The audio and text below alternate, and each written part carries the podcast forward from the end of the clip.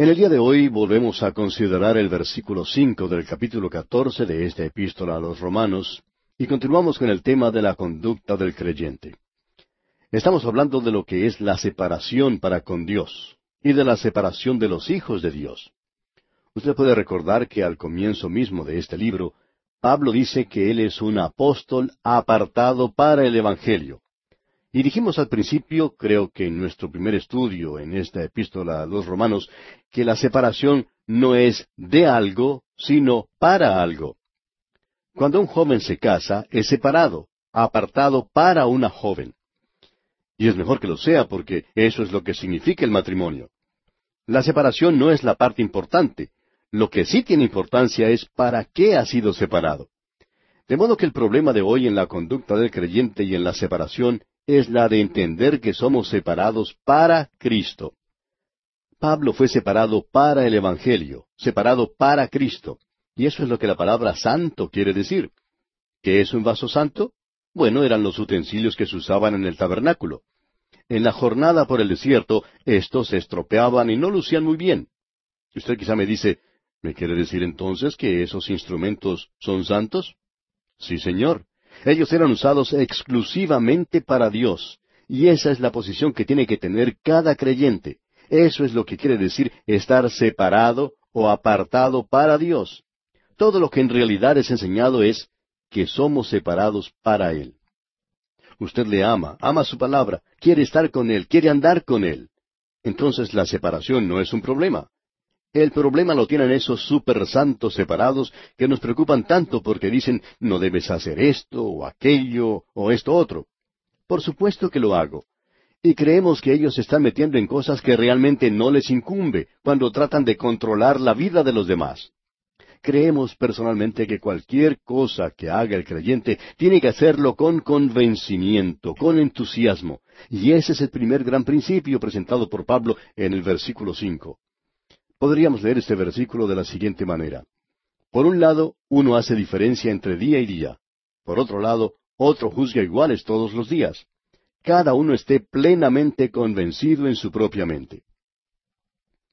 El doctor J. Vernon McGee, autor de estos estudios bíblicos, refiere que cuando era joven estudiante del seminario, pertenecía a una denominación que era muy estricta. Esta denominación guardaba rigurosamente el día domingo. Estas personas no creían en tener que hacer nada los días domingos, ni siquiera viajar. El doctor McGee tenía que viajar en tren a otra ciudad para predicar. Él tenía que tomar el tren el día sábado y había algunas personas en la iglesia que querían saber a qué hora llegaba ese tren a la otra ciudad. Eso no era muy claro para mí, continuó el doctor Magui, porque yo subía al tren el día sábado. Me parece que querían hilar muy fino en ese asunto. Y un hombre le preguntó una ocasión, ¿No le molesta eso de viajar el domingo? Y el doctor Magui respondió que no le molestaba para nada. Y amigo oyente, si una persona guarda un día, hay que respetarle. No creemos que él debe viajar los domingos. Pero en cuanto a mí se refiere, por ejemplo, no veo ninguna dificultad en viajar los domingos cuando es necesario hacerlo porque tengo algún compromiso. Usando las palabras del apóstol Pablo para poder hacer eso, cada uno esté plenamente convencido en su propia mente. En otras palabras, lo que tiene que hacer debe hacerlo con entusiasmo. Un hombre puede ir a un partido de fútbol por la tarde y gritar tanto que no puede hablar al día siguiente. Ha gritado tanto como un indio en pleno ataque, como un fanático y puede ir a otro estadio por la noche y volver a hacer lo mismo. Y la gente lo mira y dice, ese sí que es un hincha. Pero si uno se levanta y habla un poco duro del Señor Jesús, ya lo acusan de fanático. Y el término no lo usan como un elogio. Repito otra vez, amigo oyente, cualquier cosa que haga un creyente, que lo haga con entusiasmo. Esa es una de las razones por las cuales el ir a la iglesia no ofrece mucho atractivo a la gente del mundo. ¿Ha observado usted a los santos en su camino hacia la iglesia los domingos por la mañana? Bueno, no lo están haciendo precisamente con entusiasmo. Todo lo que uno hace para Cristo, amigo oyente, debe hacerlo con entusiasmo. Se debe hacer con excitación. Yo miro a esa gente ir a un evento deportivo en el estadio, y para ser franco, amigo oyente, yo no quiero ir al estadio con ellos. Ahora, no quiero que usted se forme una idea errónea. Para mí, ir al estadio es una pérdida de tiempo. Pero yo no condeno a los demás que van al estadio. No creo que estén pensando correctamente, pero eso es asunto de ellos. Si quieren ir, bueno, que vayan. Yo no lo quiero hacer, Y cualquier cosa que hago, amigo oyente, lo hago con entusiasmo. Ahora alguien viene y me dice, sí, pero usted va a jugar voleibol, por ejemplo. Pues bien, cuando voy a jugar voleibol, lo hago con entusiasmo. Voy simplemente porque quiero ir. Y es lo mismo con lo que hago para el Señor, como por ejemplo estos programas. Me gusta hacer esto más que cualquier otra cosa. Por ejemplo, a mañanas que vengo bien temprano para producir estos programas, por el sencillo hecho de que esto es algo que me gusta hacer. Me gusta ver a un creyente enseñar en la escuela dominical, excepto cuando lo considera como un trabajo. Una de las razones por las cuales no avanza la obra en las iglesias en estos días es porque alguien va a otra persona y le pregunta, ¿podría usted enseñar en la escuela dominical? Bueno, le contesta, si no logra conseguir a otra persona, entonces lo hago. Hermano que nos escucha, no lo haga, por favor. Si esa es la forma como usted se siente para hacerlo, no lo haga. Es mejor que se queden sin maestro. Creemos que hay personas que están cometiendo un pecado para hacer algunas obras en la iglesia, porque lo que debemos hacer, y este es el primer gran principio o norma, es que tenemos que estar convencidos en nuestra propia mente. Consideremos ahora el asunto de las cosas dudosas. Un grupo de niñas se aproximó al pastor un día y le preguntó, ¿Cree usted que es malo para el creyente el baile? En la respuesta creemos que les sorprendió un poco. El pastor dijo, bueno, creo que para mí está bien, pero está mal para ustedes. Ellas se quedaron con la boca abierta y le dijeron, ¿qué quiere decir con eso? El pastor les contestó, yo no tengo ningún interrogante en cuanto a eso. Si yo quisiera bailar, lo haría con entusiasmo, pero no lo hago. El asunto es que ustedes sí tienen un interrogante sobre ese asunto. Cualquier cosa que hagan, tienen que estar plenamente convencidas de ello. Ustedes no tendrían que haber venido a preguntarme eso si hubiesen estado plenamente convencidas de este asunto en su propia mente. Nadie va a preguntar si tienen o si pueden ir a un partido de fútbol, por ejemplo. Ellos van, y van con entusiasmo. Ahora permítanos aclarar aquí, amigo oyente, que no le estamos diciendo a nadie lo que debe hacer. Lo que estamos diciendo, o lo que estamos señalando, es un gran principio. Si usted se está preguntando a sí mismo sobre algo que está haciendo, entonces está mal pero quizás no está mal para mí, pero estoy seguro que está mal para usted. Simón Pedro siguió al Señor de lejos. Él fue esa noche al patio del sumo sacerdote. En nuestros días, en ese lugar se levanta una iglesia que se llama el Canto del Gallo. Está afuera de las murallas de la ciudad. Y estamos convencidos que Simón Pedro no debió haber ido a ese lugar esa noche. Juan aparentemente tenía una casa en Jerusalén y quizá conocía a mucha gente allí. Él fue a ese lugar. Pero él no negó al Señor. Simón Pedro, en cambio, sí lo hizo. Ahora estaba bien para Juan el ir, pero no para Simón Pedro. Y conviene indicar aquí que debemos estar convencidos en nosotros mismos. Juan, por ejemplo, no tenía ningún problema. Pero este hermano débil, Simón Pedro, sí los tenía y no debió haber ido. El hermano débil es el hermano separado hoy. Y eso quizá parezca un poco extraño, pero esas personas son las que han establecido un pequeño sistema, por así decirlo, y, se ponen a decir yo no hago esto y, no hago aquello tampoco. Unos jóvenes en una escuela tenían la costumbre de jugar con un poco de agua de vez en cuando. A veces las cosas se extralimitaban un poco y muchas cosas quedaban completamente mojadas. También allí había otros jóvenes que opinaban que los más activos necesitaban alguna clase de ayuda, así que dos o tres se arrodillaban a orar por los malos. Uno de estos super santos se encontró años más tarde con uno de los malos. Las cosas habían cambiado mucho porque este último era pastor de una iglesia y el super santo tenía problemas en su hogar y estaba por separarse de su esposa. El pastor trataba de hacerle ver que sería mejor que se quedara con su esposa, a lo que el otro le dijo, eso es imposible. ¿Pero por qué? le preguntó el pastor. Porque tengo una hijita con una mujer en Australia y yo me quiero casar con ella. Este era uno de aquellos super santos. Y permítanos enfatizar otra vez, amigo oyente, que el hermano débil es aquel que es completamente separado. Cuando usted se encuentre con uno de ellos, es mejor que no le pierda de vista porque él es uno de los débiles. El Hijo de Dios hace lo que tiene que hacer con entusiasmo por Dios. Y estos son los que logran completar la tarea en nuestros días. Ahora hemos pasado mucho tiempo en este asunto y lo hemos hecho intencionalmente porque es algo de importancia.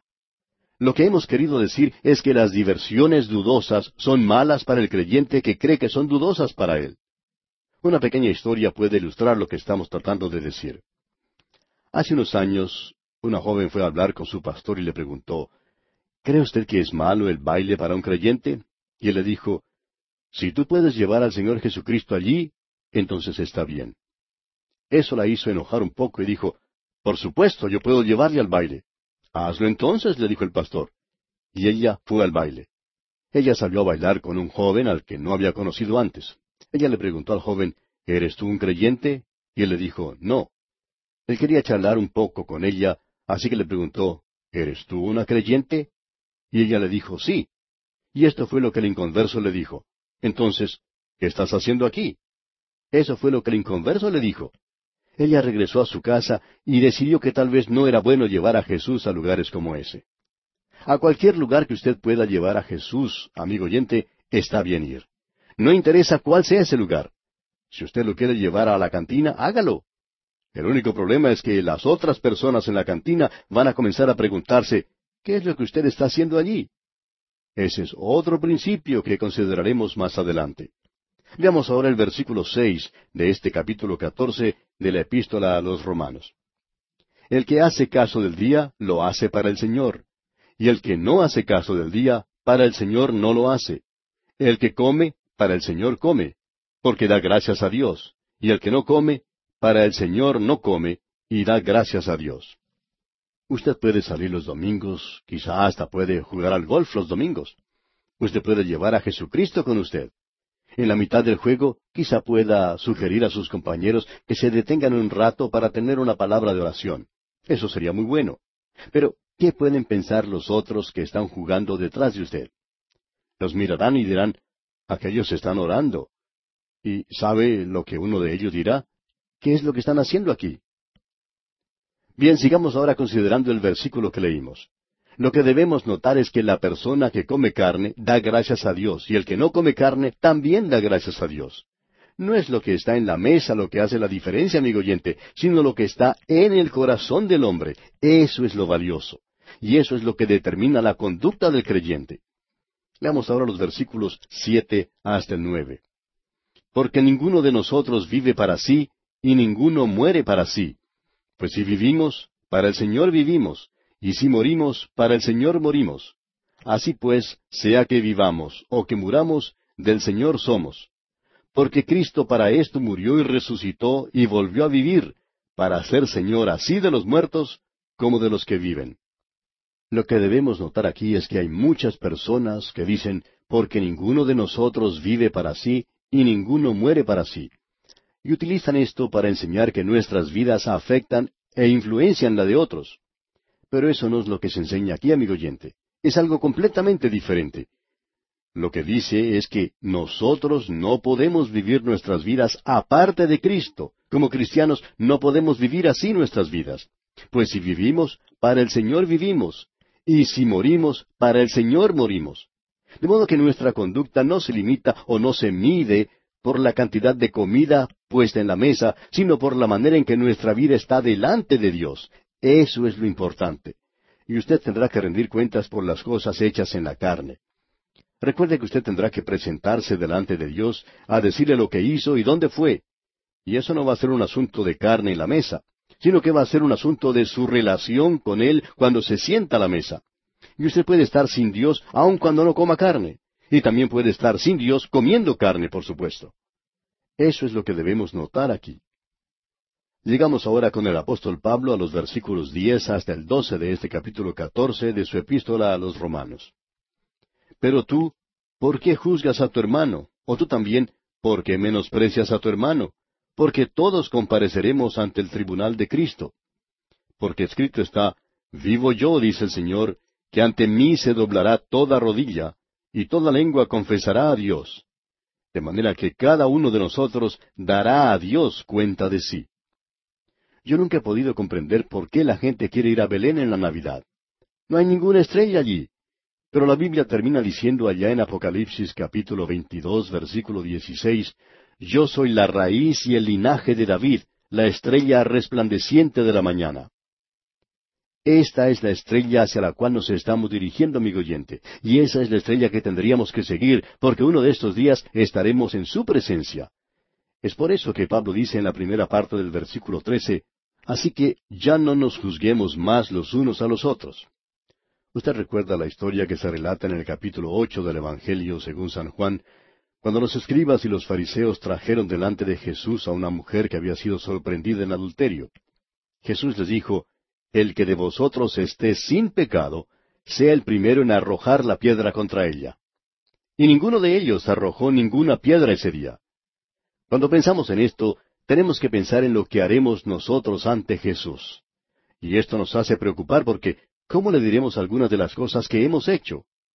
Es por eso que yo no puedo sentarme a juzgarlo a usted, amigo oyente. Tengo demasiado que hacer conmigo mismo. Este versículo trece completo dice, Así que ya no nos juzguemos más los unos a los otros, sino más bien decidid no poner tropiezo u ocasión de caer al hermano. Pablo va a desarrollar ese pensamiento de que mi conducta tiene que ver directamente con el hermano débil. Si yo estoy viajando con un hermano que no cree que debe hacerlo los días domingos y me dice, hoy no puedo viajar, entonces deberé quedarme con él. Me quedo con él no porque yo piense igual, sino por el bien del hermano débil. Tenemos que reconocer eso, amigo oyente. Pablo nos dice en el versículo quince de este capítulo catorce de la epístola a los Romanos, yo sé y confío en el Señor Jesús que nada es inmundo en sí mismo, mas para el que piensa que algo es inmundo, para él lo es. Pero si por causa de la comida tu hermano es contristado, ya no andas conforme al amor. No hagas que por la comida tuya se pierda aquel por quien Cristo murió. No nos destruyamos mutuamente, amigo oyente. Hay algunas iglesias donde se acostumbra a hacer esto en demasía. Luego leemos en el versículo 16, no sea pues vituperado vuestro bien. En otras palabras, la libertad cristiana que usted tiene puede ser causa de criticismo. Necesita tener cuidado. En el versículo 17 leemos, Porque el reino de Dios no es comida ni bebida, sino justicia, paz y gozo en el Espíritu Santo. Este versículo ha sufrido mucho abuso. Tiene que ver con la conducta. En otras palabras, es una esfera celestial de la vida donde la palabra y el Espíritu de Dios gobiernan, y cuyo órgano en la tierra es la iglesia. Es por eso que nos dice que el lado espiritual es el de importancia. Entonces, Pablo desarrolla ese pensamiento. Un expositor bíblico, el doctor Stifler, dijo, Dios reina en todas partes, pero hay una región donde Él gobierna por medio de fuerzas y leyes espirituales solamente. El doctor Stiffer, comentarista bíblico, dijo eso y tiene que ver directamente con la iglesia de hoy. Jesucristo no puede hacer lo que el mundo hace. El hombre es totalmente incapaz de ver o entrar en ese reino sin primero tener un nuevo nacimiento. Y no tiene nada que ver con el comer o el beber o con el ayuno o con el dejar de comer carnes los viernes o, o no comer cerdo o hacer una dieta vegetariana. Estas cosas son pura basura y simplemente las tradiciones de los hombres. El Señor Jesucristo dijo que la gente estaba comiendo y bebiendo en los días de Noé. Estaban hablando sobre si era bueno o no comer carne o dejarla de comer. Qué bueno es llegar a comprender que tenemos que ser guiados, gobernados, por medio de principios espirituales. Algunos pensarán que este capítulo catorce es tan importante como el capítulo ocho de Romanos. Bueno, no sentimos lo mismo pero le estamos dando mucho tiempo a su consideración porque cubre un área de mucha controversia. Lo que aquí se menciona ha llevado cándidamente a algunos santos que son súper críticos a creer que ellos son tan separados para Dios que miran en sus propias vidas y no hayan nada que esté mal. Sin embargo, muchos de ellos se han entregado por completo a la chismografía y a una chismografía maligna. Algunos hasta son deshonestos en la forma de actuar con los demás. Ahora no estoy hablando de algo que no conozco. Lo conozco muy bien porque he tenido ocasión de tratar con algunas de estas personas. Y he descubierto que tenemos que tener cuidado con la persona que lleva una Biblia grande debajo del brazo. Es conveniente prestar atención a esta clase de persona. Es necesario notar que no hay ciertas leyes escritas que los creyentes deban seguir, sino que hay ciertos principios que debemos aplicar a nuestras vidas. Es por esos principios que hemos dedicado tanto tiempo a esta porción en particular. Bien, antes de leer el versículo 18 de este capítulo 14 de Romanos, quisiera repetir lo que dice el versículo 17, donde Pablo expresa que el reino de Dios no es comida ni bebida, sino justicia, paz y gozo en el Espíritu Santo. Esta es la única referencia al reino de Dios que se hace en esta epístola. Y personalmente no creemos que sea un sinónimo del reino de los cielos que se menciona ya en el Evangelio según San Mateo, que gozará su punto final en el reino milenial y mesiánico aquí en la tierra. Creemos que el reino de Dios abarca todo lo que existe en el universo creado por Dios. En ello encontramos a la iglesia. Y creemos que Pablo está haciendo referencia a ella. Es mucho más grande y amplia. Y allí incluye el reino de Dios sobre toda su creación. Creemos que el doctor Lang ha dado una buena definición sobre esto. Él dijo, es la esfera celestial de la vida en la que la palabra y el Espíritu de Dios gobierna y cuyo órgano en la tierra es la iglesia. Pensamos que ese es el término usado por nuestro Señor Jesucristo. Él dijo allá en el Evangelio según San Juan, capítulo tres, versículo tres, De cierto, de cierto te digo, que el que no naciere de nuevo no puede ver el reino de Dios. Esa es la esfera celestial de la vida en la que la palabra y el Espíritu de Dios gobierna. Antes habíamos mencionado también lo que dijo el doctor Stifler, otro comentarista bíblico, quien dijo que Dios reina en todas partes, pero existe una región donde Él gobierna solo por medio de fuerzas o leyes espirituales. Y eso es en el área de la vida del creyente. El hombre es totalmente incapaz de ver o entrar en este reino sin tener un nuevo nacimiento. Este reino no tiene nada que ver con el comer o el beber o ayunar o con dejar de comer carne los viernes o no comer cerdo o tener una dieta vegetariana como hemos mencionado ya. Esas cosas no tienen nada que ver con ello. Ahora, la justicia aquí tiene el mismo significado que hemos encontrado en las otras porciones de esta epístola a los romanos. Quiere decir estar bien con Dios. Significa haber vivido una vida agradable para Dios. Y en el Espíritu Santo, esto va con la justicia y tiene que ver con nuestro andar. Nuestro andar en el Espíritu. Es más práctico que teológico. Es más moral que oral. Es una justicia en el Espíritu Santo más que una justicia en Cristo. Ahora el gozo es algo que está ausente de muchas de las vidas de los creyentes. El fruto del Espíritu tiene que tener gozo en nuestras vidas. Ahora esto no quiere decir que siempre tiene que andar sonriendo como una propaganda de un dentífrico. Algunas veces hay maestros de ceremonia que por falta de otra cosa que decir nos invitan a todos a sonreír. Hace mucho tiempo descubrí que no tengo que sonreír simplemente porque me lo pide un maestro de ceremonias. Esto no indica nada en cuanto a si tengo a Cristo o no lo tengo. Creemos que es relacionado directamente con el gozo que uno tiene en su corazón. Y bien, amigo oyente, vamos a detenernos aquí por hoy porque nuestro tiempo una vez más ya ha tocado a su fin. Continuaremos Dios mediante en nuestro próximo programa.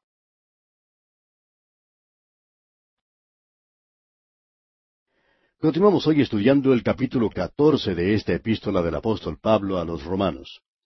Y en nuestro programa anterior decíamos que el hombre es totalmente incapaz de ver o entrar en el reino de Dios sin tener un nuevo nacimiento. Este reino no tiene nada que ver con comer o beber o ayunar o con dejar de comer carne los viernes o no comer cerdo o tener una dieta vegetariana. Esas cosas no tienen nada que ver con esto. Ahora, la justicia que se menciona en el versículo 17 tiene el mismo significado que hemos encontrado en las otras porciones de esta epístola a los romanos. Quiere decir estar bien con Dios. Significa haber vivido una vida agradable para Dios y en el Espíritu Santo. Esto va con la justicia y tiene que ver con nuestro andar, nuestro andar en el Espíritu. Es más práctico que teológico, es más moral que oral. Es una justicia en el Espíritu Santo más que una justicia en Cristo. Y el gozo que también se menciona en el versículo 17 es algo que está ausente de muchas de las vidas de los creyentes. El fruto del Espíritu tiene que tener gozo en nuestra vida. Esto no quiere decir que siempre uno tiene que andar sonriendo como una propaganda de un dentífrico. Algunas veces hay maestros de ceremonias que, por falta de otra cosa que decir, nos invitan a todos a sonreír.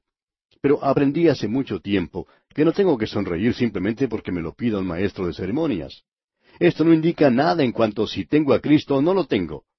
Creemos que es más bien relacionado directamente con el gozo que uno tiene en su corazón. Y ahora el apóstol Pablo nos dice aquí en el versículo 18 de este capítulo 14 de la epístola a los romanos, porque el que en esto sirve a Cristo agrada a Dios y es aprobado por los hombres. Ahora el apóstol no está tratando de decir que no habrá literalmente un reino en la tierra. El Señor Jesucristo dijo allá en el Evangelio según San Mateo capítulo 26 versículo 29, Y os digo que desde ahora no beberé más de este fruto de la vid hasta aquel día en que lo beba nuevo con vosotros en el reino de mi Padre. Habrá literalmente un reino en esta tierra. El apóstol está hablando de una región espiritual en la que usted entra por medio del nuevo nacimiento. Y estas son las cosas para el que está sirviendo a Cristo. En esto agrada a Dios y es aprobado por los hombres. Ahora esto no quiere decir que los hombres se van a poner a aplaudirlo y a vitorearlo porque sea un creyente.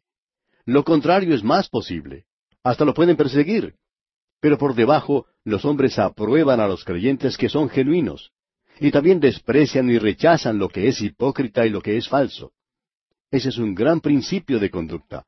El andar y el hablar del creyente debe agradar a Dios y lograr la aprobación de la conciencia de los hombres. Veamos ahora el versículo 19. Así que sigamos lo que contribuye a la paz y a la mutua edificación. El propósito del apóstol Pablo es el de dar una exhortación al creyente, y es una exhortación doble. El buscar la paz en este versículo quiere decir proseguir hacia el blanco. El creyente tiene que hacer un esfuerzo sincero por evitar el uso de comidas u otras cosas que puedan ofender al hermano. De paso, podemos decir que este es el aspecto negativo de la exhortación que está dando Pablo. Tenemos que fijar nuestras miras en los valores espirituales. Justicia, paz y gozo en el Espíritu Santo. Esas son las cosas que nos edifican y no nos destruyen.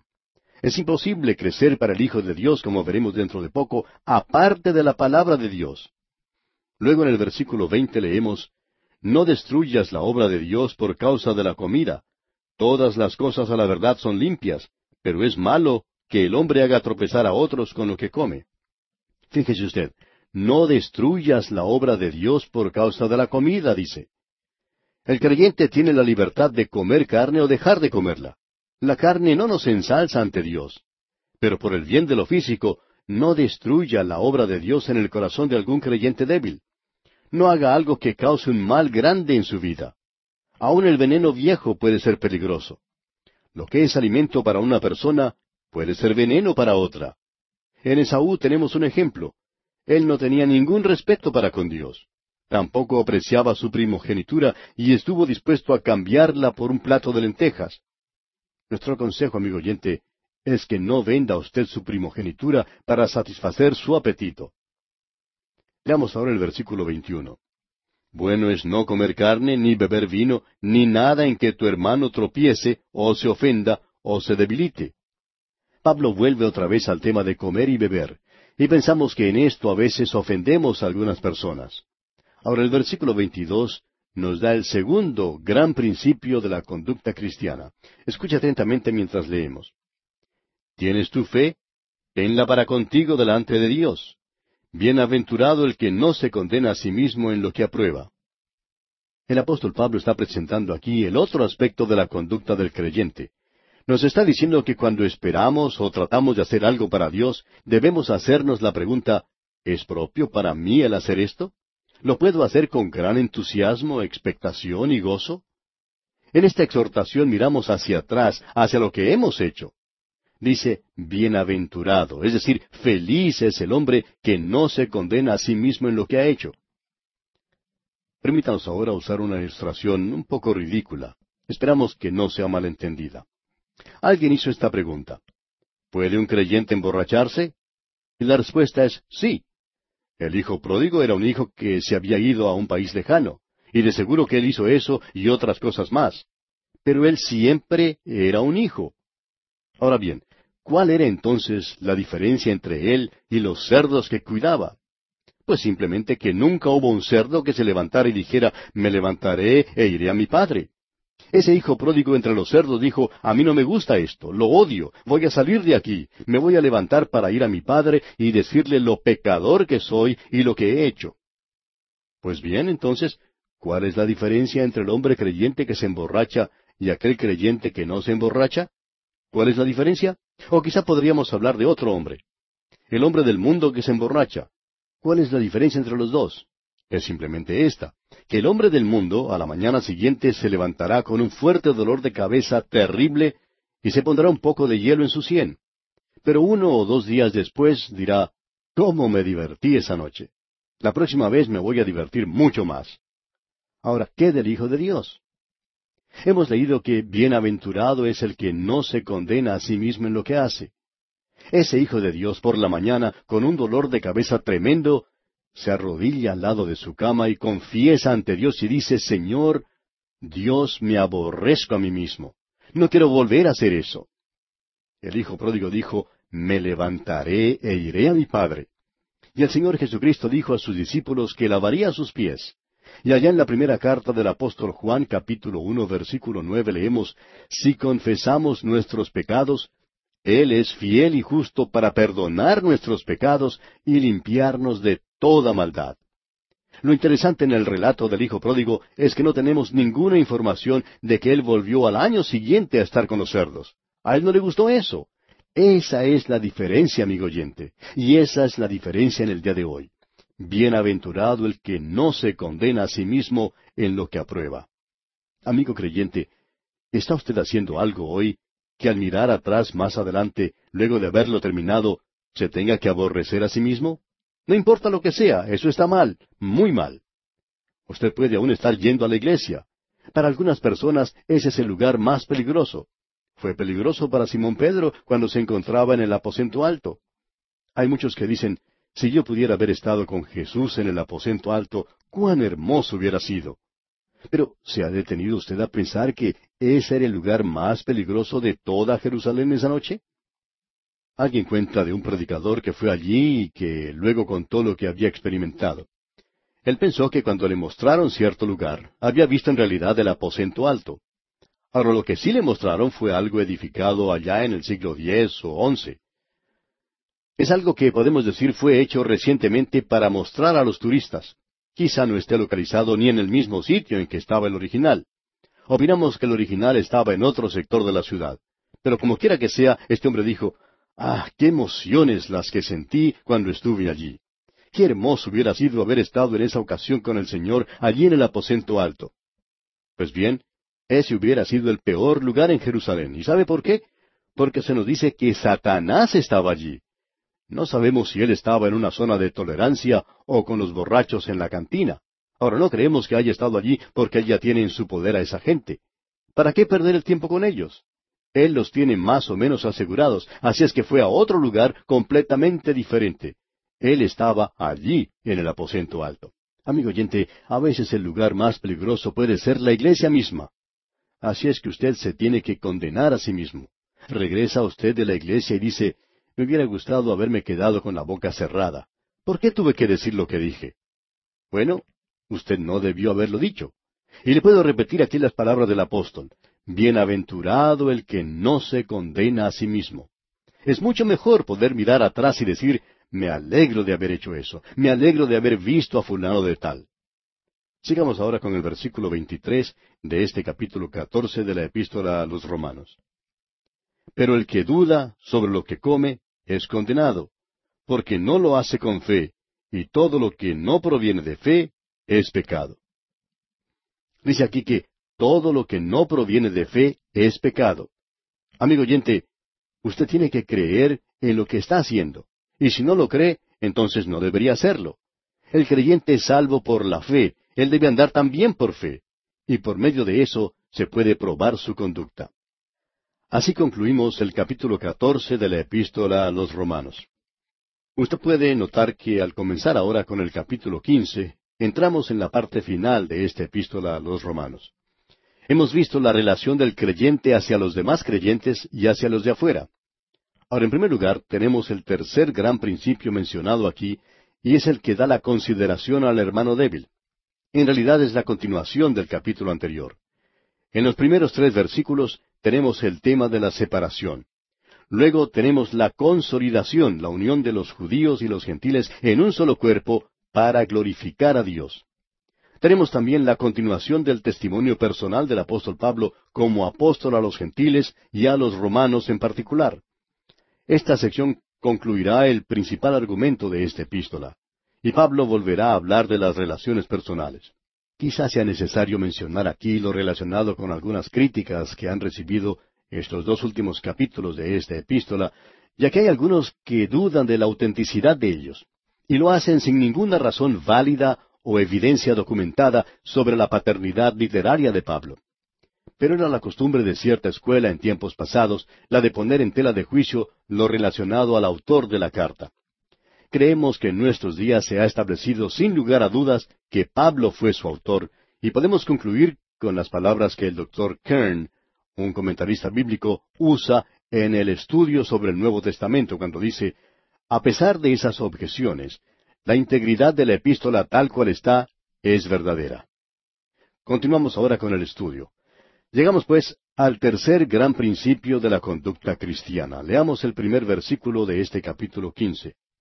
Así que, los que somos fuertes, debemos soportar las flaquezas de los débiles, y no agradarnos a nosotros mismos.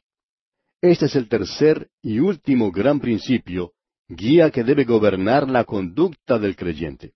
Pablo se identifica a sí mismo entre los hermanos fuertes, y él insiste en que éstos deben mostrar consideración por los sentimientos y los prejuicios que puedan tener los débiles. Cuando usted invita a algún creyente a su casa y éste no cree en los bailes, pues no vaya a organizar uno en su beneficio, porque terminará por ofenderlo. Quizá usted pueda bailar, yo no. Es que, como usted puede ver, yo soy un creyente débil. Y hay ciertas cosas que definitivamente no puedo hacer, y una de las razones por la cual yo no puedo hacer ciertas cosas es la consideración que debo tener por los otros. No he asistido a un teatro para ver cine por muchos años. Ya ni me acuerdo la última vez que lo hice. Alguien me dirá, así que usted es uno de esos hermanos apartados que no creen que deben ir al cine. Bueno, quizás usted pueda ir, amigo oyente, no lo sé. Yo no le estoy condenando, pero yo no puedo ir. Y una de las razones la tenemos delante de nosotros, la consideración del hermano débil. Dice aquí, los que somos fuertes. Yo siento que podría ir. No creo que algunas de las películas me vayan a disgustar. Pero nosotros, los que somos fuertes, debemos soportar las flaquezas de los débiles y no agradarnos a nosotros mismos, dice el versículo. Pero yo no le voy a condenar a usted por ir al cine. Recuerde lo que dijo el apóstol Pablo allá en su primera carta a los Corintios, capítulo ocho, versículo trece. Por lo cual, si la comida le es a mi hermano ocasión de caer, no comeré carne jamás, para no poner tropiezo a mi hermano. Pablo parece decirnos, yo puedo comer carne, me encanta comer un buen asado, pero no lo voy a comer si ofende a mi hermano. Y en su primera carta a los Corintios, capítulo diez, versículo veinticuatro, leemos, Ninguno busque su propio bien, sino el del otro. Busque el bien de los demás, amigo oyente. Y allá en su carta a los Gálatas, capítulo seis, versículo dos, el apóstol nos dice, sobrellevad los unos las cargas de los otros y cumplid así la ley de Cristo. Pasemos ahora al versículo dos de este capítulo quince de la epístola a los romanos. Cada uno de nosotros agrade a su prójimo en lo que es bueno para edificación. Pablo podía decir en su primera carta a los Corintios capítulo nueve versículo diecinueve, por lo cual, siendo libre de todos, me he hecho siervo de todos, para ganar a mayor número. Y sigue diciendo en el versículo veinte, me he hecho a los judíos como judío para ganar a los judíos. Mucha gente dice, no puede entender cómo nuestro hermano Pablo podía hacer un juramento judío, afeitarse su cabeza, hacer votos, ir al templo en Jerusalén. Bueno, usted lo entendería, amigo oyente, si entendiera lo que Pablo dice allá en su primera carta a los Corintios capítulo nueve versículo veinte. Él dice, me he hecho a los judíos como judío para ganar a los judíos, a los que están sujetos a la ley, aunque yo no esté sujeto a la ley, como sujeto a la ley, para ganar a los que están sujetos a la ley. Hay algunos creyentes que dicen, yo nunca entraría en una iglesia que no sea evangélica. Un pastor cuenta que cuando él estaba estudiando en un seminario, salía a pasear con una muchacha que no era creyente, y juntos iban a la iglesia de ella y a la iglesia evangélica. Hacían esto de común acuerdo. ¿Y sabe usted qué ocurrió? La muchacha llegó a conocer a Cristo Jesús como su Salvador personal. Hay algunos que llamamos super santos que nunca harían tal cosa. Lo que no debemos hacer son cosas que son definitivamente malas. Alguien nos puede decir, bueno, ¿Y hasta dónde va uno? ¿Cuál es el límite? Cierto grupo fue a uno de esos clubes nocturnos a dar su testimonio. Bueno, creemos que fueron a un mal lugar. Hay algunas cosas que no está bien hacer. Alguien dirá, ¿por qué no ir a un club nocturno y tomar un trago con ellos? Por supuesto. Una joven hizo esto y terminó siendo alcohólica. Eso está definitivamente mal. Estamos hablando de cosas dudosas. Volvamos al tema del cine y del teatro. ¿Iría usted al cine o al teatro? Si pienso que puedo ganar a alguien para Cristo, sí iría. Pero como he dicho antes, no he ido a un teatro por muchos años. Permítame decirle, amigo oyente, que lo que yo hago es cosa mía, y lo que usted hace es cosa suya. Yo voy a tener que rendir cuentas a Cristo, y usted también. Lo que hacemos, lo hacemos porque tenemos que rendir cuentas, y lo que hacemos, lo hacemos porque debemos, porque le amamos y queremos servirle. Eso es lo importante. Y llegamos ahora al versículo tres de este capítulo quince de la epístola a los romanos. Porque ni aun Cristo se agradó a sí mismo, antes bien, como está escrito, los vituperios de los que te vituperaban cayeron sobre mí. Aparentemente, este es el único lugar donde el apóstol Pablo usa a Cristo como ejemplo, pero él es solo un ejemplo a los creyentes en la redención, amigo oyente. Nunca debemos tratar de imitarlo porque francamente nadie ha sido santificado o llegado a ser un creyente siguiendo un ejemplo. Llegamos a ser creyentes por medio de la fe en el Señor Jesucristo. Y llegamos ahora a la segunda sección de este capítulo quince de la epístola a los romanos. Y aquí tenemos la consolidación o la unión de los judíos y los gentiles en un solo cuerpo para glorificar a Dios. Leamos el versículo cuatro de este capítulo quince porque las cosas que se escribieron antes, para nuestra enseñanza se escribieron, a fin de que por la paciencia y la consolación de las Escrituras tengamos esperanza. La cita que Pablo hace en el versículo tres le impuso a establecer aquí un principio que es aplicable a todo el Antiguo Testamento. Creemos de todo corazón que el Antiguo Testamento tiene aplicaciones bien definidas hoy para los creyentes. De vez en cuando recibimos cartas de algunos oyentes que dicen, Nunca sabía que el Antiguo Testamento era tan práctico. Nunca me di cuenta que tenía tanto significado para nosotros en el día de hoy. Nunca comprendí que hablaba tanto acerca de Cristo. Es que el Antiguo Testamento, amigo oyente, es para nuestra consolación. Pablo dice que aquellas cosas fueron escritas en el pasado para nuestra enseñanza. Yo diría que el pecado más grande en la iglesia hoy en día es el desconocimiento de la palabra de Dios. Dios quiere que conozcamos su palabra, amigo oyente. Si usted es diácono en la iglesia o desempeña algún oficio dentro de ella y no conoce la palabra de Dios, pues mejor es que se ocupe en estudiarla y que incluya el Antiguo Testamento en sus estudios. Estas cosas fueron escritas para su enseñanza y para mi enseñanza. La palabra de Dios es el único lugar donde podemos hallar consuelo, paciencia y esperanza. No encontraremos ninguna de estas cosas en la literatura moderna ni en cualquier otro lugar. Nuestro mundo es oscuro y triste.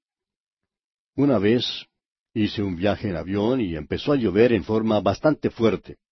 Cuando llegué al aeropuerto todavía llovía. Pero cuando el avión despegó, subió por las nubes y dentro de unos momentos pasamos repentinamente a la hermosa claridad y luz del sol. Habíamos viajado menos de un kilómetro y la vista era completamente diferente. Amigo oyente, no busque en el mundo su consuelo y esperanza. Mire hacia arriba. Hay muchos cristianos hoy en día que viven bajo una nube. El Señor dice, ven acá arriba porque hoy el sol de esperanza está brillando. La Biblia, amigo oyente, hará esto por usted. El apóstol Pablo dice allá en su primera carta a los Corintios capítulo diez versículo once, y estas cosas les acontecieron como ejemplo y están escritas para amonestarnos a nosotros, a quienes han alcanzado los fines de los siglos. Cuando estudiamos acerca de David, recibimos muchas cartas que decían que la historia de David les había servido para darles mucho ánimo. Alguien dijo que estaba pasando por un período oscuro en su vida y que el estudio de David llegó precisamente en la hora que lo necesitaba, pues lo libró del suicidio. Y este es el motivo por el cual Dios nos dio su palabra, amigo oyente. Puso de manifiesto el pecado de David. No fue un cuadro muy bello, pero Dios lo pintó así tal como era. Y toda la Biblia, amigo oyente, toda ella es para nuestra enseñanza, para darnos consolación, paciencia y esperanza. Leamos ahora el versículo cinco. pero el Dios de la paciencia y de la consolación os dé entre vosotros un mismo sentir, según Cristo Jesús. El apóstol hace una pausa aquí para orar que las bendiciones que son encausadas solamente por la palabra de Dios puedan influir tanto entre judíos como gentiles en el cuerpo de Cristo. No que estas dos agrupaciones estén enteramente de acuerdo entre sí en cuanto a la cuestión de carnes y bebidas, sino que puedan demostrar que son uno en cuanto al amor y la consideración mutua. Y ahora en el versículo seis leemos, para que unánimes, a una voz, glorifiquéis al Dios y Padre de nuestro Señor Jesucristo. Debe haber tal armonía en su alabanza que revelen la unidad de creyentes. Cuando realmente se glorifica a Dios, la pared intermedia de separación entre judíos y gentiles se derriba como se derrumbó el muro de Jericó al tocar las bocinas y al gritar el pueblo. El Señor Jesucristo dijo allá en el Evangelio según San Juan, capítulo 13, versículo 35, en esto conocerán todos que sois mis discípulos, si tuviereis amor los unos con nosotros. Y aquí, amigo oyente, vamos a detenernos por hoy porque nuestro tiempo ya ha tocado a su fin. Continuaremos, Dios mediante, en nuestro próximo programa.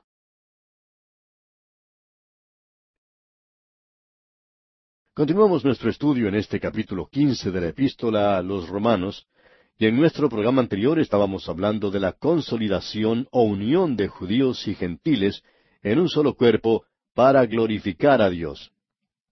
Y llegamos hasta el versículo seis de este capítulo quince y decíamos que debe haber tal armonía en la alabanza de los creyentes que revele la unidad entre ellos. Cuando realmente se glorifica a Dios, la pared intermedia de separación entre judíos y gentiles se derriba, como se derrumbó el muro de Jericó al tocar las bocinas y al gritar el pueblo. El Señor Jesucristo dijo allá en el Evangelio según San Juan, capítulo 13, versículo 35, En esto conocerán todos que sois mis discípulos, si tuviereis amor los unos con los otros. Cierta vez a un campesino le preguntaron si él no creía que las cercas que separan las fincas echaban a perder el paisaje. El campesino estuvo de acuerdo con eso, pero dijo que allí se cultivaba un maíz que crecía más alto que la cerca. Por tanto, las cercas quedaban escondidas. Los desacuerdos, amigo oyente, entre los hermanos en Cristo quedan escondidos por la vida fructífera de alabanza. La unión política entre las iglesias es en realidad un sustituto malo para la armonía que debe reinar en la iglesia. Continuamos hoy con el versículo siete de este capítulo quince y dice Por tanto, recibíos los unos a los otros, como también Cristo nos recibió para gloria de Dios. Dios recibe al hombre sobre la aceptación sencilla de Cristo, sea éste fuerte o débil, alto o bajo, judío o gentil. Tanto el fuerte como el débil deben recibirse en comunión el uno al otro. La gloria de Dios es el objetivo supremo. Cierta vez una persona escribió a un predicador y le dijo, ¿Por qué es que a veces usted es tan crítico en cuanto a cierto sector del pueblo evangélico? Algunos de esos hermanos les son muy amistosos y le invitan a predicar en sus iglesias. El predicador en su respuesta le explicó que ellos tienen más de la gracia de Dios que la que él tiene. Pero en su carta esa persona seguía diciendo, Estamos de acuerdo en cuanto a demasiadas cosas, como para dejar que una o dos nos separen. Y amigo oyente, es importante reconocer esta verdad. Necesitamos reconocer que aunque podamos diferir sobre algunos puntos, entre todos los verdaderos creyentes en Cristo estamos de acuerdo en cuanto a los principales, y eso es lo que es importante. Debemos recibir a otros como Cristo también nos recibió a nosotros. Dios recibe a los hombres en base a su fe sencilla. Yo necesito reconocer que no estaré siempre de acuerdo con otros y que ellos tampoco siempre estarán de acuerdo conmigo. Por ejemplo, uno puede creer que el hablar en lenguas no sea un don para el día de hoy. Otros pueden creer que lo es. Simplemente debemos orar que todos comprendan la verdad. Uno de estos días, cuando todos estemos en la presencia de Dios, todos estaremos de acuerdo los unos con los otros. Todos se pondrán de acuerdo conmigo en ese día y yo me pondré de acuerdo con ustedes porque todos seremos cambiados, seremos transformados a su imagen y seremos semejantes a Él. Bien, continuemos ahora con los versículos ocho y nueve de este capítulo quince de la epístola a los romanos. Pues os digo que Cristo Jesús vino a ser siervo de la circuncisión, para mostrar la verdad de Dios, para confirmar las promesas hechas a los padres, y para que los gentiles glorifiquen a Dios por su misericordia, como está escrito, Por tanto, yo te confesaré entre los gentiles y cantaré a tu nombre. Cuando el Señor Jesucristo entró en el mundo, vino como siervo de la circuncisión. Y esta es la única vez que esto se menciona aquí. Su ministerio fue limitado a la nación de Israel. Allá en el Evangelio según San Mateo, capítulo quince, versículo veinticuatro, el mismo Señor Jesucristo respondiendo dijo, No soy enviado sino a las ovejas perdidas de la casa de Israel. Y en el capítulo diez del mismo Evangelio según San Mateo, versículo seis, leemos, sino id antes a las ovejas perdidas de la casa de Israel. Estas palabras fueron habladas a sus discípulos. Cristo vino a la tierra hace más de dos mil años. Vino en calidad de bendición para confirmar las promesas hechas a Abraham, a Isaac y a Jacob. Dios dijo que de los lomos de Abraham saldría uno que serviría de bendición al mundo. Él vino para hacer una bendición tanto al gentil como al judío. En el capítulo dos del Evangelio según San Lucas, versículo veintiuno, leemos Cumplidos los ocho días para circuncidar al niño, le pusieron por nombre Jesús, el cual le había sido puesto por el ángel antes que fuese concebido. Su nombre no podía haber sido Jesús a menos que naciera en el linaje de Abraham y David y a menos que guardara la ley. Le llamaron Jesús después que fue circuncidado. Vino para cumplir toda la ley mosaica. Allá en el capítulo cuatro de la carta del apóstol Pablo a los Gálatas, versículos cuatro y cinco leemos, Pero cuando vino el cumplimiento del tiempo, Dios envió a su Hijo, nacido de mujer y nacido bajo la ley, para que redimiese a los que estaban bajo la ley, a fin de que recibiésemos la adopción de hijos. La salvación vino a Israel mediante Cristo al confirmar y cumplir la verdad de las promesas del Antiguo Testamento. Por este método la salvación fue traída a los gentiles. El único derecho de los gentiles fue según la misericordia de Dios. Ninguna promesa fue hecha a sus padres. Cristo vino para confirmar la verdad de las promesas hechas a los padres de los judíos, pero vino para que los gentiles obtuvieran misericordia. Por esto los gentiles deben glorificar a Dios. Ahora yo no sé quién era mi padre, es decir, mi antepasado entre los rudos conquistadores que vinieron de España. No conozco su nombre, pero sí sé que Dios nunca le hizo una promesa. Sin embargo, Dios le hizo una promesa a Abraham, a Isaac y a Jacob. Y Cristo vino para confirmar la verdad de las promesas hechas a los padres de los judíos. También vino para que los gentiles obtuvieran su gracia. En esto los gentiles debemos dar gracias. Ahora, después de la frase, como está escrito en el versículo nueve de Romanos quince, siguen cuatro textos citados del Antiguo Testamento para mostrar que los gentiles deben alabar a Dios. Dos son de los Salmos, Salmo 18, versículo 49, y Salmo 117, versículo 1. Uno es de la ley, y lo encontramos allá en Deuteronomio capítulo 32, versículo 43. Y uno es de los profetas, y que encontramos en el libro del profeta Isaías capítulo 11, versículo 10. El primer texto citado es del Salmo 18:49. Aquí Cristo está alabando a Dios por medio de los gentiles. Esto arguye su conversión. ¿Cómo doy gracias a mi Dios que por su misericordia el Evangelio llegó hace muchos años a mis propios padres y a mí? Ellos no eran en nada sobresalientes. No habían hecho nada especial. Pero aún así, Dios les amó.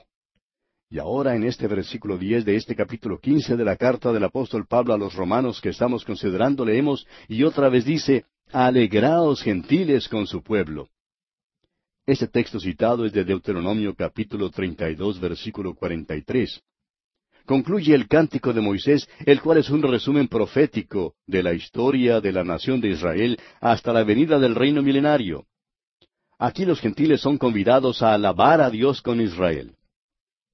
Y en el versículo once leemos, Y otra vez, alabad al Señor todos los gentiles y magnificadle todos los pueblos. Este texto es una cita del Salmo más breve, el Salmo 117. Es una invitación a los gentiles que ayuden a Israel a alabar a Dios. Es interesante notar que la palabra todos aparece dos veces aquí en esta breve cita. Y ahora, en el versículo doce de este capítulo quince de Romanos leemos, Y otra vez dice Isaías, estará la raíz de Isaí, y el que se levantará a regir los gentiles, los gentiles esperarán en él. Esta cita es del capítulo once del libro del profeta Isaías, versículo diez. Aunque el Mesías es del linaje de David, él reinará sobre los gentiles. Es por eso que la clara intención de Dios era que los gentiles llegaran a Cristo. Algunos habían venido a Cristo en los tiempos de Pablo, y ellos son las primicias de un día aún más grande. Pablo estaba escribiendo a los romanos, y la iglesia de Roma ya era mayormente una iglesia gentil. Prosigamos ahora con el versículo trece. Y el Dios de esperanza os llene de todo gozo y paz en el creer, para que abundéis en esperanza por el poder del Espíritu Santo. Dice aquí, el Dios de esperanza. Y este es un nuevo título para Dios, un título que por cierto es conmovedor. Podríamos decir aquí que la esperanza es la caridad abstracta que viene por medio del Espíritu Santo. Pero es esencialmente mucho más que esto. La esperanza bienaventurada es la meta ya en lontananza que trae gozo y paz a las circunstancias inmediatas. Solamente el poder del Espíritu Santo puede producir tal fruto en el corazón de un peregrino cansado. Esta es la bendición que concluye la sección doctrinal de esta epístola a los romanos. El corazón que cree hay aquí la roca de la eternidad que es abrigo de la tempestad. Solo Dios puede tomar a un pecador perdido y condenado al infierno y salvarlo, santificarlo y ponerlo en el servicio de Dios y luego llenar su corazón de gozo y de paz. Dios luego señala al peregrino pecador la esperanza bienaventurada del glorioso futuro y le da el poder del Espíritu Santo que le trae paz y gozo en la presente oscuridad y tempestad. Tenemos luego una nueva sección. Y aquí continúa el testimonio personal de Pablo como apóstol a los gentiles y romanos. Al concluir Pablo la sección doctrinal, habla nuevamente de su deseo de visitar a Roma. Allá en el versículo diez del capítulo uno de esta epístola leímos, rogando que de alguna manera tenga al fin, por la voluntad de Dios, un próspero viaje para ir a vosotros. Volviendo ahora al capítulo quince de esta epístola, leemos en el versículo catorce Pero estoy seguro de vosotros, hermanos míos, de que vosotros mismos estáis llenos de bondad, llenos de todo conocimiento, de tal manera que podéis amonestaros los unos a los otros. Pablo se disculpa en este versículo por su franqueza y atrevimiento en hablarles a los romanos en la sección doctrinal. Ahora, no se debió en manera alguna a que ellos les faltara bondad o conocimiento, sino más bien porque precisamente poseían esas cualidades, que Pablo pudo ser tan explícito. ¿No le parece maravilloso esto, amigo oyente? Nos dio la epístola a los romanos para poder hablarnos en cuanto a estos temas de tanta importancia. Por este motivo debemos vivir más aquí en este libro de Romanos. Continuemos ahora con los versículos quince y dieciséis. Mas os he escrito, hermanos, en parte con atrevimiento, como para haceros recordar por la gracia que de Dios me es dada, para ser ministro de Jesucristo a los gentiles, ministrando el Evangelio de Dios, para que los gentiles les sean ofrenda agradable, santificada por el Espíritu Santo. Pablo explica su atrevimiento recordando a los romanos que él era apóstol a los gentiles. Sobre la base oficial de este ministerio para con los gentiles, que le fue dado por la gracia de Dios, él ejerce ese ministerio, escribiendo de esta manera a los romanos. En otras palabras, aquí Pablo les está ministrando. Alguien le ha comparado con un sacerdote que ministra. Esta declaración de Pablo le da más autoridad en cuanto a la inspiración de sus escritos. Pablo usa aquí el lenguaje del sacerdocio levítico y de la adoración del templo al describirse como un ministro que predica el Evangelio. Los gentiles son aceptables aparte de la ley o de alguna religión y sólo por medio de Jesucristo. Esto es lo que está predicando Pablo como el Evangelio. El Espíritu Santo moraba en los gentiles, comenzando aún con Cornelio, el primer gentil cuya conversión a Cristo es mencionada en la Biblia. La obra santificadora del Espíritu Santo empieza en los judíos y gentiles en el mismo momento de la regeneración, o sea, cuando el Espíritu de Dios viene a morar en el creyente. Pablo dio el Evangelio pero Dios dio el Espíritu Santo cuando ellos creyeron. Debemos tener en cuenta que Pablo era apóstol a los gentiles en un sentido muy especial. Se ofreció a los gentiles cual sumo sacerdote, haciendo un sacrificio sobre el altar. Hoy es difícil para nosotros penetrar en todo lo que significa todo esto. Sin embargo, nosotros, como gentiles, hemos entrado en todo lo que esto implica. Amigo oyente, si usted nunca ha dado gracias a Dios por el apóstol Pablo, debe darle las gracias ahora mismo. Dios nos lo dio. Esta sección sugiere que la iglesia en Roma era mayormente gentil. Ahora leamos el versículo 17. Tengo, pues, de qué gloriarme en Cristo Jesús en lo que a Dios se refiere. Pablo había escrito con atrevimiento a los romanos, sabiendo que estos santos en Roma probablemente no necesitaban de sus instrucciones. A pesar de esto, sin embargo, escribió con confianza a los romanos. No hay ninguna arrogancia aquí. Él es siervo de Cristo Jesús y está haciendo su voluntad. Es importante que veamos esto. La arrogancia nunca debe caracterizar a un siervo de Dios. Siempre debemos tomar la posición de que estamos meramente sirviendo al Señor y que Él es el que manda. En cuanto a este versículo, el comentarista Dr. Stifler sugiere lo siguiente. Este versículo forma la transición para lo que el apóstol tiene que decir en cuanto a su campo de labor. Leamos entonces los versículos 18 y 19. Porque no osaría hablar sino de lo que Cristo ha hecho por medio de mí para la obediencia de los gentiles, con la palabra y con las obras, con potencia de señales y prodigios, en el poder del Espíritu de Dios, de manera que desde Jerusalén y por los alrededores hasta Ilírico, todo lo he llenado del Evangelio de Cristo. Pablo está diciendo algo muy importante en este pasaje, amigo oyente. Si vamos a comprender al apóstol Pablo, si vamos a saber si fue él o fue Pedro quien fundó la iglesia en Roma, debemos prestar suma atención a lo que se dice aquí. Si seguimos esto detenidamente, no llegaremos a ninguna suposición falsa. Pablo no se atribuirá ninguna gloria a sí mismo por la obra de Dios que comenzó en el día de Pentecostés y que resultó en la proclamación del Evangelio a los gentiles. Pedro fue el primero en predicar a los gentiles cuando lo hizo en la casa de Cornelio. Pablo solamente se atribuirá lo que Dios hizo por medio de él en palabra y obra.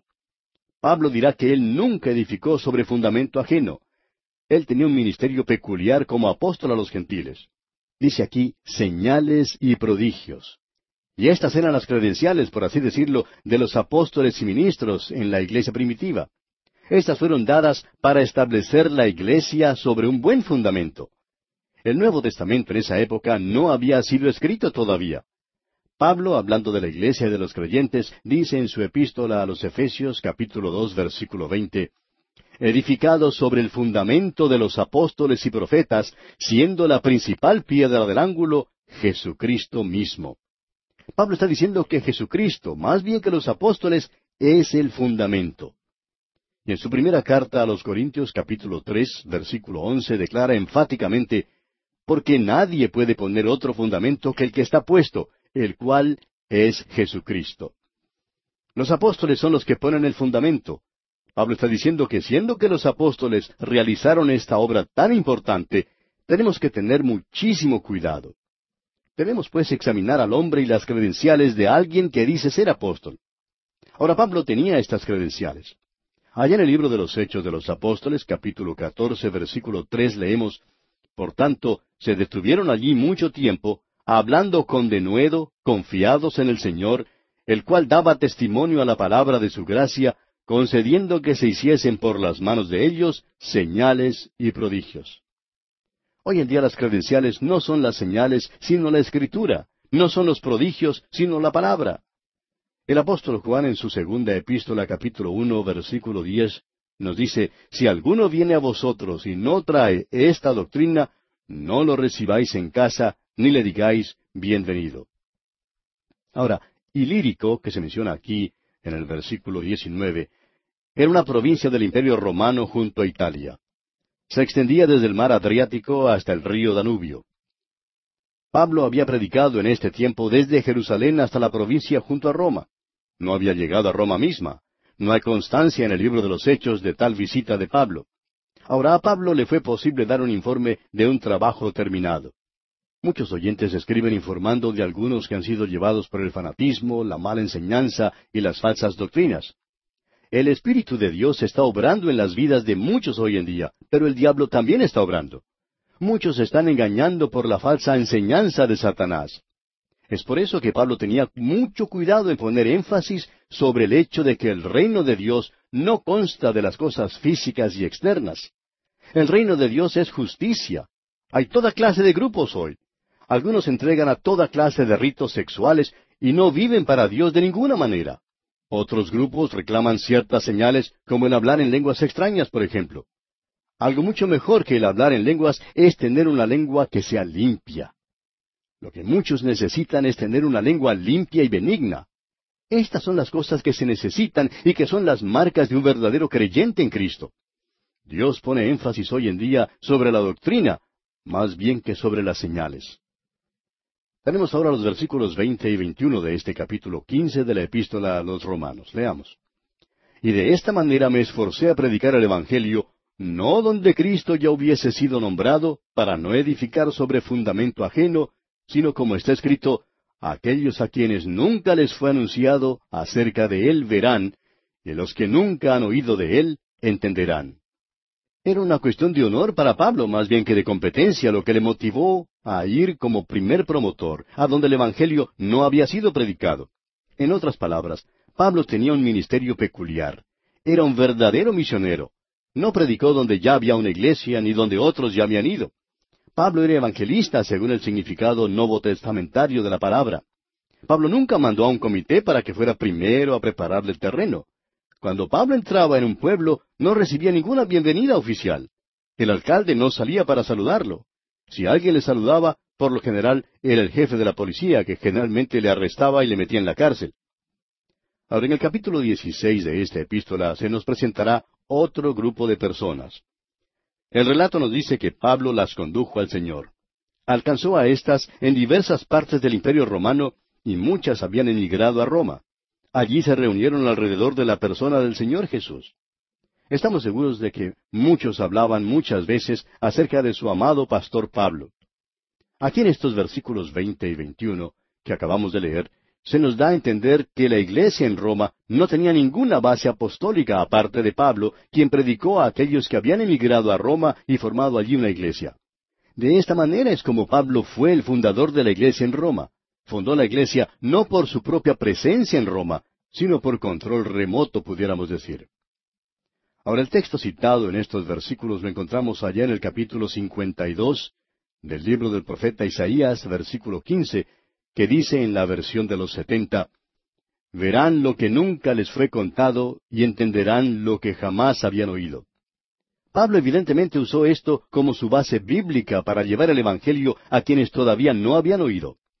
A Pablo le agradaba en forma especial poder predicar el Evangelio a aquellos que estaban espiritualmente ciegos. Y nos dice ahora aquí en el versículo 22, por esta causa me he visto impedido muchas veces de ir a vosotros. Pablo se propuso muchas veces ir a Roma, como lo vemos allá en el capítulo uno, versículo trece de esta epístola, pero tuvo que completar la tarea que Dios le había dado en el territorio entre Jerusalén y Roma. Cuando Pablo dijo que él había sido impedido muchas veces, podemos estar seguros que en verdad fue impedido muchas veces. Muchos obstáculos fueron puestos en su senda.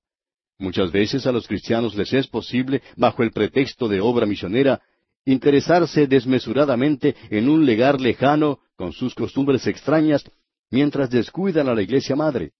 Muchos están dispuestos a dar ofrendas generosas para proyectos misioneros para que el mensaje del Evangelio sea llevado a una tribu desconocida de escasas personas, y eso es bueno. Pero no dan ninguna asistencia u oración ni dinero para la predicación a los millares en su derredor. Pablo, en cambio, cuidó del territorio inmediato antes de ir a otro lugar. Bien, amigo oyente, vamos a tener que detenernos aquí por hoy porque nuestro tiempo ha concluido ya. Continuaremos, Dios mediante, en nuestro próximo programa.